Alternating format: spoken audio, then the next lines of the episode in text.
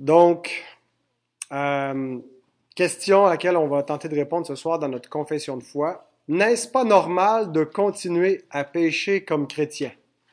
Et dit comme ça, ça a presque l'air comme d'une invitation, une justification. Voici la réponse courte à cette réponse, euh, à cette question. Le péché rémanent, bien qu'inévitable, n'est pas accepté, mais combattu par le chrétien. Alors, euh, vous pouvez ouvrir vos confessions. On est dans le chapitre 13. On va voir le paragraphe 2. C'est important de préciser le degré de sainteté qu'il est euh, possible d'atteindre, euh, vers quoi on doit tendre. Est-ce qu'il est possible d'atteindre même la perfection? Certains euh, l'ont cru, le croient toujours. C'était ce qu'enseignait John Wesley en particulier. Il est reconnu pour euh, son enseignement sur le perfectionnisme chrétien qu'il voyait comme euh, une expérience que le croyant atteignait après, après un, une espèce de baptême du Saint-Esprit où il ne péchait plus. Et euh, donc, généralement, on s'appuie sur ce que l'apôtre Jean nous dit dans sa première épître au chapitre 3, les versets 6 à 10. Je ne vais pas les lire au complet, mais c'est surtout le verset 9 qui est, utilisé pour dire que euh, peut atteindre une perfection où on pêche plus. Quiconque est né de Dieu ne pratique pas le péché, parce que la semence de Dieu demeure en lui, et il ne peut pécher parce qu'il est né de Dieu. Cette idée, donc, quelqu'un qui aurait fait cette expérience-là, euh, de naître et généralement, c'est distingué, c'est pas la nouvelle naissance, mais ce sera une autre expérience, un autre baptême de l'esprit. Eh bien, il ne pêche plus euh, et donc euh, il est parfait. Est-ce qu'on peut euh, penser qu'on on peut atteindre un tel niveau de sanctification? C'est pas ce que euh, nous enseignons, c'est pas ce qu'on confesse dans notre confession de foi, c'est pas ce que je crois que la Bible enseigne. Euh, je pense pas que le passage qu'on vient de lire euh, nous dit cela. On, verra un peu plus tard euh, qu'est-ce que Jean peut bien vouloir dire. Mais le même Jean nous parle du péché rémanent dans la vie des croyants au début de son épître, au chapitre 1, versets 8 à 10. Il dit, Si nous disons que nous n'avons pas de péché, nous nous séduisons nous-mêmes et la vérité n'est point en nous. Bien sûr, c'est interprété comme si euh, Jean ici parlerait euh, de de pécheurs pas encore convertis et non pas des, chrétiens qui auraient vécu cette expérience-là. Mais je pense plutôt que Jean parle de manière euh, générale de tous les pécheurs, incluant ceux qui sont régénérés euh, et qui pêchent encore. Et la solution, donc, c'est pas de dire que nous n'avons pas de péché, euh, parce qu'on se séduit soi-même si on pense qu'on est rendu parfait et qu'on n'a plus de péché. La solution, il nous l'a dit dans le verset qui suit, au verset 9, c'est de confesser. Si nous confessons nos péchés, il est fidèle et juste pour nous les pardonner et pour nous purifier de toute iniquité. Si nous disons que nous n'avons pas, de nous n'avons pas péché, nous le faisons menteur et sa parole n'est point en nous. Donc, la solution avec le péché rémanent, c'est la confession continuelle euh, du péché euh, c'est pas de le nier, c'est pas de nier son existence, d'essayer de, le cacher, mais de le confesser. C'est la vie chrétienne normale que nous présente l'apôtre Jean. Un chrétien, c'est quelqu'un qui est continuellement euh, repentant, confessant de son péché. Le péché, euh, en soi, il est anormal. Il est attendu que les chrétiens pêchent, mais euh, il est anormal donc de, de, de péché est contraire à la norme voulue par Dieu. il y a vraiment un danger, euh, le danger inverse quand on rejette le, perfectionnisme et que on dit ben non c'est le péché rémanent qui est normal et c'est normal de pécher. Il y a un danger finalement de euh, d'être négligent dans notre sanctification et euh, de voir que tous les efforts pour travailler notre sanctification sont un peu vains parce que finalement c'est une puissance qu'on ne pourra jamais vaincre complètement dans notre vie. On peut pas atteindre la perfection et donc le danger c'est que euh, on finit par rejeter la sanctification elle-même en acceptant le péché rémanent.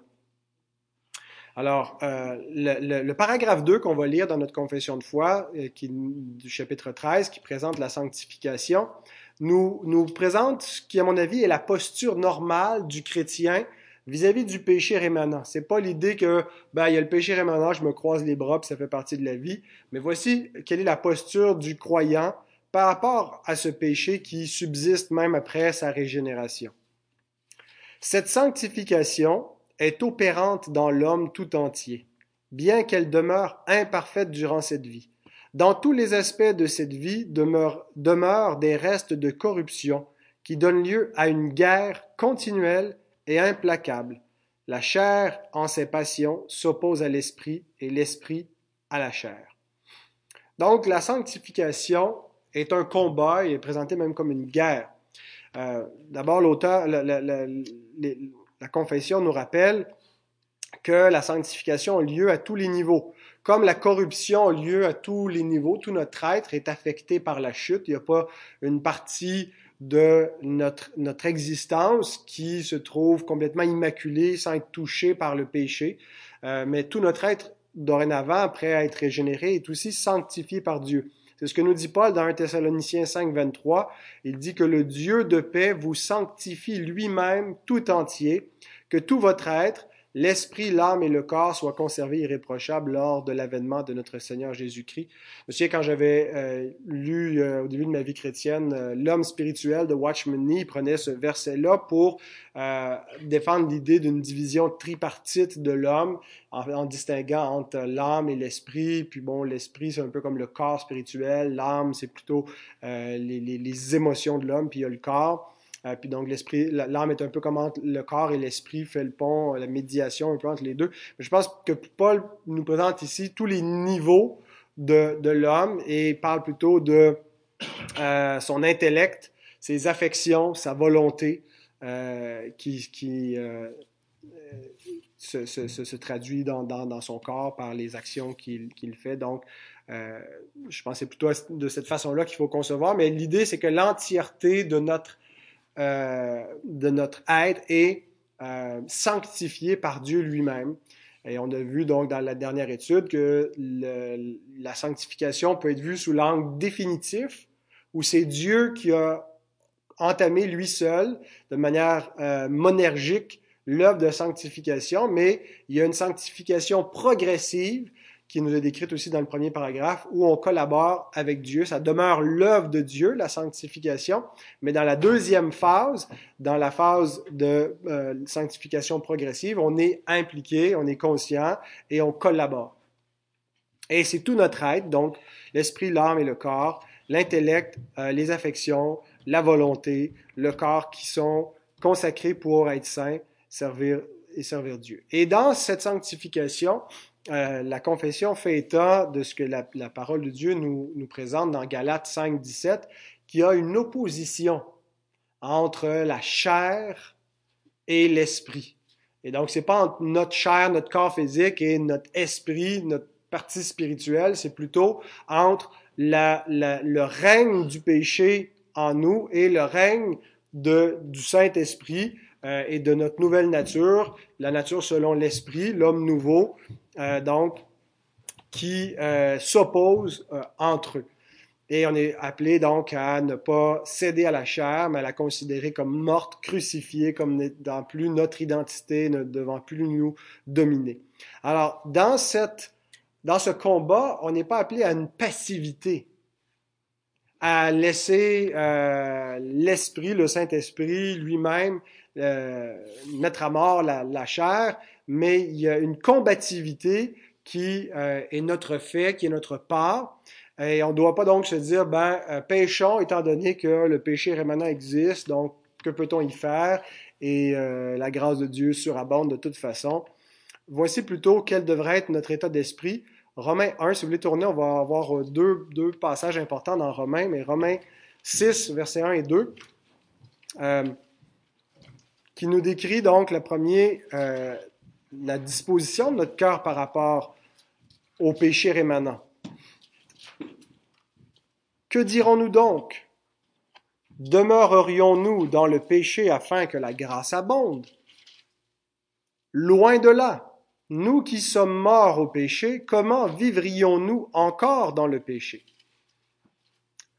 Donc, c'est inimaginable pour des gens qui ont été définitivement sanctifiés, c'est-à-dire régénérés par Dieu et que Dieu a commencé un processus pour les rendre saints, qu'ils délibérément, ouvertement, continuent de vivre dans le péché, de demeurer dans le péché. Paul dit c'est contraire à ce que nous sommes devenus.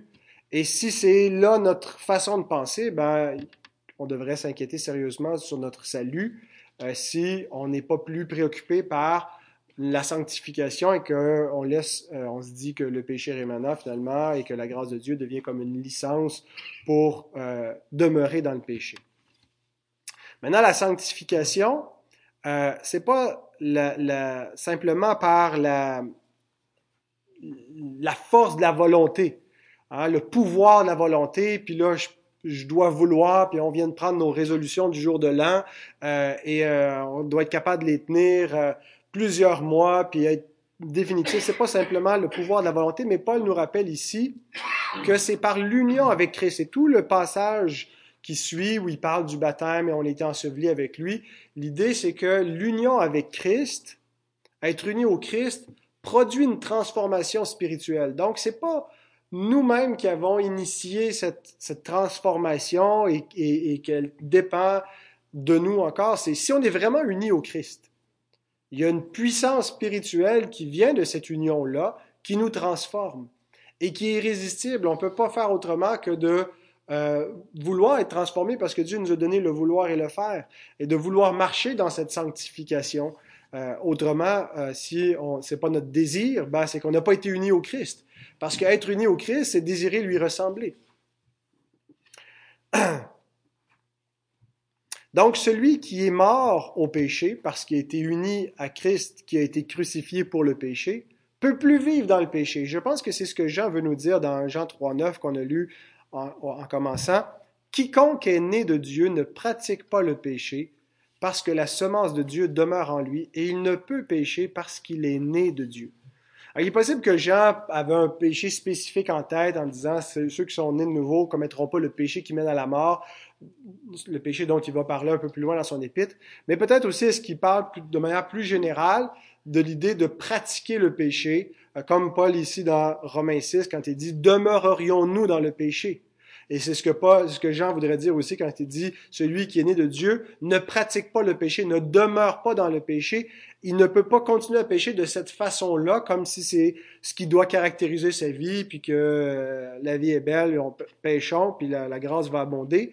Euh, celui qui est né de Dieu peut pas vivre d'une telle façon parce qu'il est uni au Christ, il est mort au péché. Alors, qu'est-ce qu'il fait avec son péché? Ben, il le combat, il le confesse, il ne ferme pas les yeux sur son péché.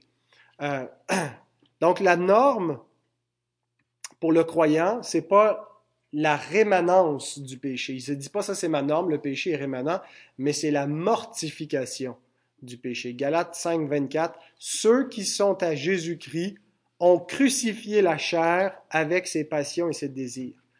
Et donc, c'est présenté ici comme un, un aoriste, quelque chose d'accompli qui est fait. Hein, ils l'ont crucifié. Mais il y a aussi l'idée, en plus de la sanctification définitive où ils l'ont crucifié, la sanctification progressive où ils la crucifient, où ils marchent dans cette mortification en luttant contre leur propre tendance pécheresse qui subsiste. Donc, à quoi ressemble euh, c'est quoi le portrait biblique de quelqu'un qui est sanctifié? Ben, c'est pas d'un côté quelqu'un qui se croit parfait, qui dit moi je suis parfaitement sanctifié, je ne pêche plus, parce que ça c'est quelqu'un qui se séduit lui-même. Si quelqu'un pense qu'il ne pêche plus, bien il se trompe lui-même euh, et il, il, euh, il, fait Dieu menteur qui déclare qu'il est un pécheur. Euh, c'est pas non plus quelqu'un qui est un défaitiste puis qui dit ben euh, je, je peux rien faire contre mon péché, il est plus fort que moi, à quoi, à quoi bon le combattre.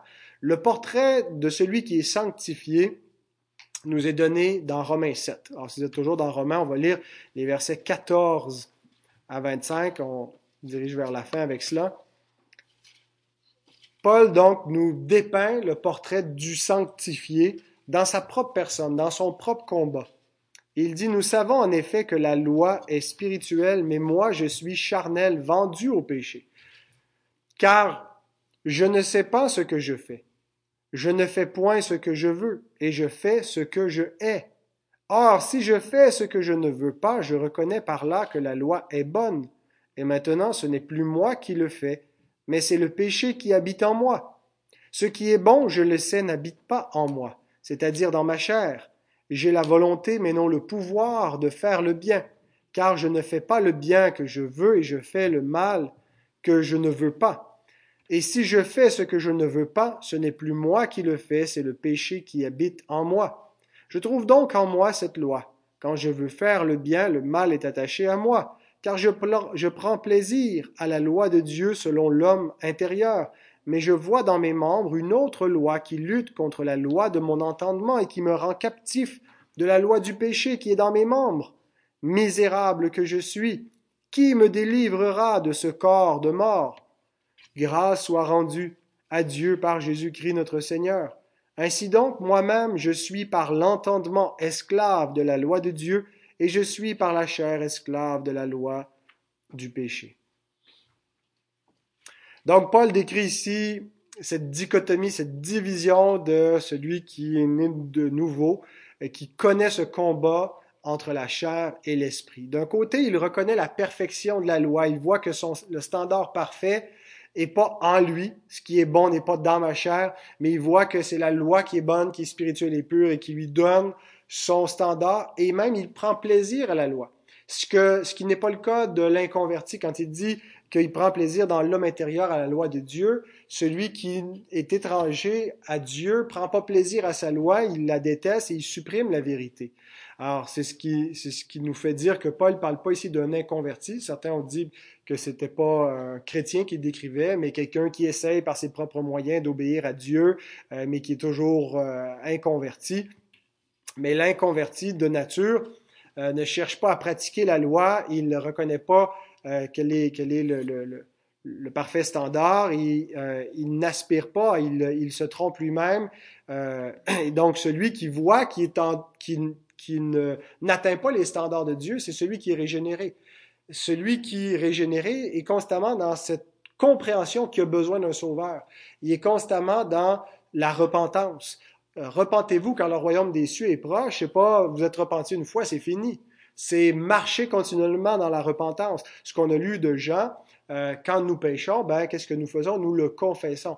Alors, ce qui caractérise ceux qui sont régénérés, c'est qu'ils ont une conscience de leur péché, ils ont une conscience qu'ils n'atteignent pas la loi de Dieu, et pourtant, c'est ce qu'ils veulent faire, c'est vers ça qu'ils tendent, euh, et ils continuent donc de confesser. C'est ce que fait Paul ici, il confesse son péché. Euh, il fait le mal qu'il veut pas faire, euh, et il voit donc deux, deux principes, deux lois qui s'affrontent.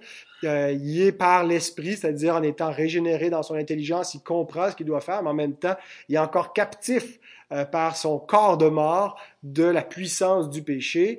Mais en même temps, il n'est pas désespéré parce qu'il sait, et il va le dire au, au chapitre suivant, qu'il est sauvé en espérance dans Romains 8, 24. Et l'espérance inclut non seulement le renouvellement pour la création, mais nous qui avons l'Esprit, nous soupirons en nous-mêmes.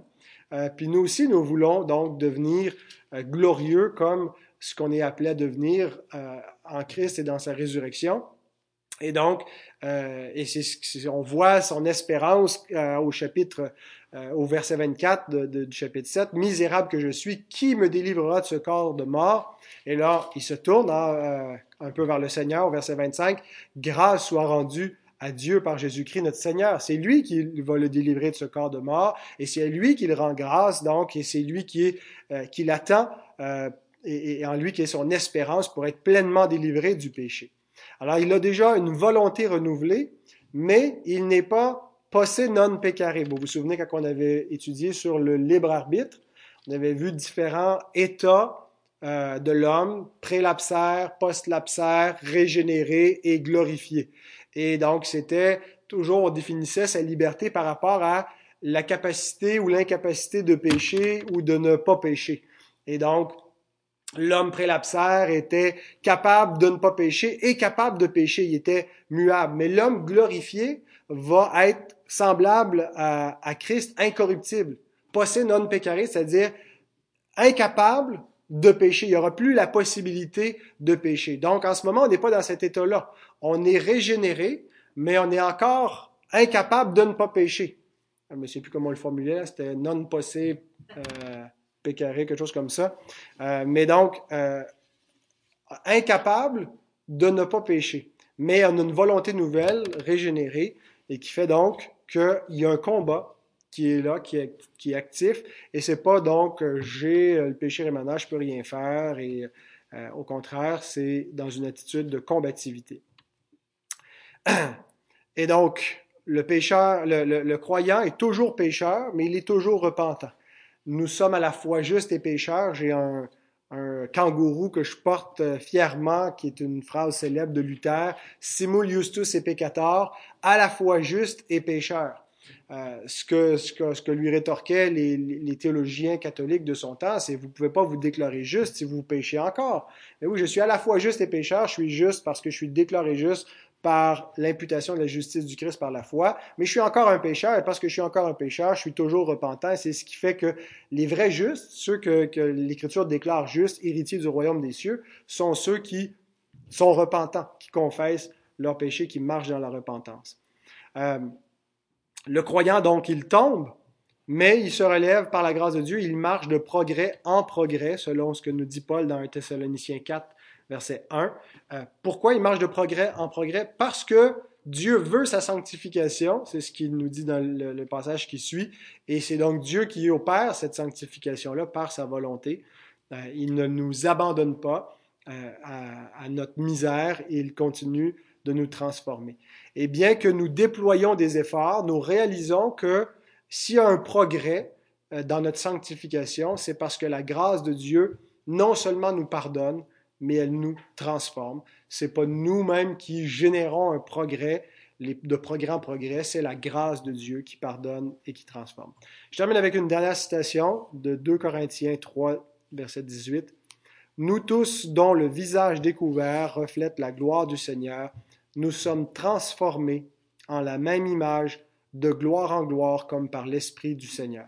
Il y a un processus, l'Esprit de Dieu est à l'œuvre en nous, il doit y avoir une croissance. Ça ne veut pas dire que euh, c'est toujours euh, une croissance euh, quantitative de, bonnes œuvres et que le péché diminue, mais c'est surtout une conscientisation de notre péché, une plus grande appréciation de la grâce de Dieu, une plus grande dépendance et des victoires progressives.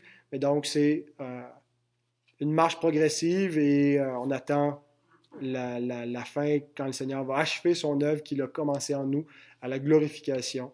Et donc, mais en attendant, nous sommes l'Église militante et la première lutte, c'est dans nos vies respectives avec notre propre péché.